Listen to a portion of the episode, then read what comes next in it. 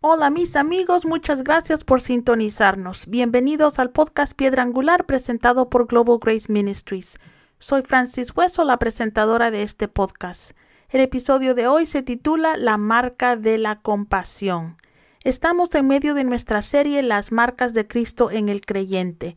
La semana pasada discutimos la marca de propósito compartí con ustedes que algo que distingue o debería distinguir a un creyente de un no creyente es que los cristianos viven con propósito. Dios es un Dios de propósito, y si no conocíamos nuestro propósito en la tierra cuando vinimos a Cristo, una vez que somos parte de la familia de Dios, el Espíritu Santo nos revela nuestro propósito en este planeta.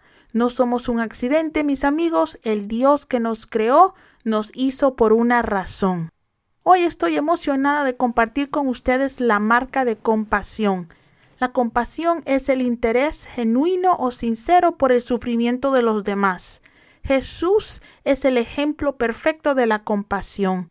La compasión es el motivo absoluto de todo lo que Él hace y todo lo que Él hizo antes de su crucifixión. Por cierto, alguien me preguntó recientemente por qué sigo diciendo lo que Jesús hizo antes de su crucifixión, para referirme a las cosas que hizo mientras estaba aquí en la tierra o estaba vivo. Le dije que lo digo porque Jesús todavía está en la tierra y todavía está vivo. Así que me siento rara describiendo lo que Jesús hizo antes de morir por nosotros como cuando estaba en la tierra. Así que por favor ténganme paciencia en este sentido. Pero sigamos adelante. Uno de los atributos de Cristo que debe ser parte de lo que somos como creyentes es su compasión. La gente debería conocernos por eso. Marcos 6:34 nos dice, Cuando desembarcó vio una gran multitud y tuvo compasión de ellos porque eran como ovejas sin pastor, y comenzó a enseñarles muchas cosas. Somos los representantes de Dios en la tierra. La compasión debe movernos. El sufrimiento de los demás debe inspirarnos a hacer algo para aliviarlo. En el libro de Segunda de Reyes encontramos un ejemplo de compasión que muchas veces pasa desapercibido. Es lo que una joven hizo por su amo. Lamentablemente ni siquiera sabemos el nombre de esta fantástica joven.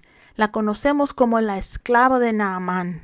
Esta joven hebrea sin nombre fue llevada cautiva en Siria, pero nunca permitió que las circunstancias desafiantes disminuyeran su gran fe en un Dios bueno. Acompáñenme a Segunda de Reyes capítulo 5 y vamos a leer los versículos del 1 al 5 que dicen Naamán, general del ejército del rey de Siria, era un varón grande delante de su señor, y lo tenían en gran estima, porque por medio de él había dado Jehová salvación a Siria. Era este hombre valeroso en extremo, pero leproso y de Siria habían salido bandas armadas y habían llevado cautiva de la tierra de Israel a una muchacha, la cual servía a la mujer de Naamán. Esta dijo a su señora Si rogase mi señor al profeta que está en Samaria, él lo sanaría de su lepra.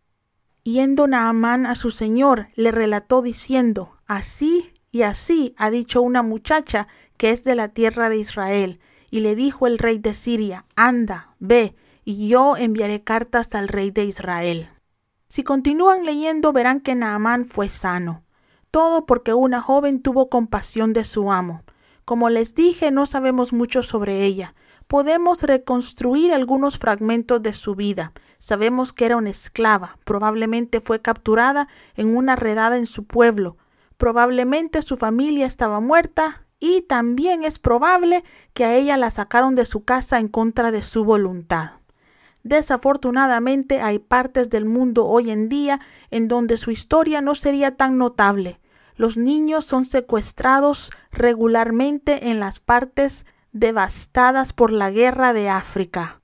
También son traficados para la prostitución en el sudeste asiático y viven en las alcantarillas en América del Sur. Para decirles, uno de los ministerios que apoyamos hace todo lo posible por aliviar el dolor de los niños que han sido víctimas de tráfico humano aquí en los Estados Unidos. Pero vamos adelante con nuestra historia. Esta niña de la cual estamos hablando había sido vendida como esclava y trabajaba en la casa de un oficial arameo de alto rango como sirvienta de su esposa. No sabemos cuánto tiempo estuvo ahí ni cómo la trataban. Lo llamativo de ella es que a pesar de todo eso, se atrevió a hablar para ayudar a Naamán. Ella sabía que su Dios podía sanarlo. Ahora, quiero que noten que esta joven habló extensamente sobre el poder de su Dios, el Dios que no la había salvado de su cautiverio, para ayudar a alguien que la tenía como esclava. A menudo pensamos que solo las personas con vidas fáciles y sin dolor pueden sentir compasión por los demás, pero esa no es la realidad. Si solo las personas que no conocen sufrimiento pudieran ayudar a los demás, nadie lo haría. La verdad es que las personas que más han sufrido son las más compasivas, porque conocen el dolor nos volvemos más compasivos y tenemos una mayor empatía después de haber experimentado pérdidas o de haber pasado por un trauma.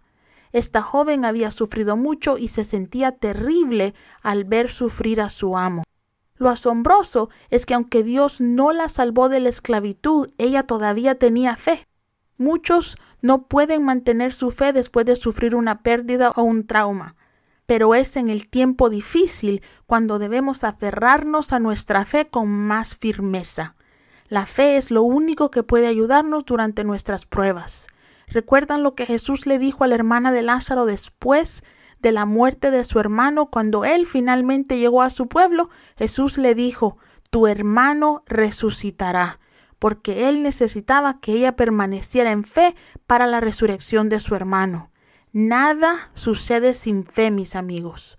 Nuestra compasión es a veces lo único que puede restaurar la fe en la vida de las personas que sufren. Esta joven estaba lo suficientemente preocupada por la salud de su amo como para hablar y tratar de ayudar en su situación. Ella no restauró la fe de esta familia, ella los trajo a la fe. No sabemos si sintió compasión por el sufrimiento de Enamán o si vio a su ama tan angustiada que sintió que tenía que decir algo, pero Dios estaba detrás de sus palabras. Esta niña es una verdadera inspiración.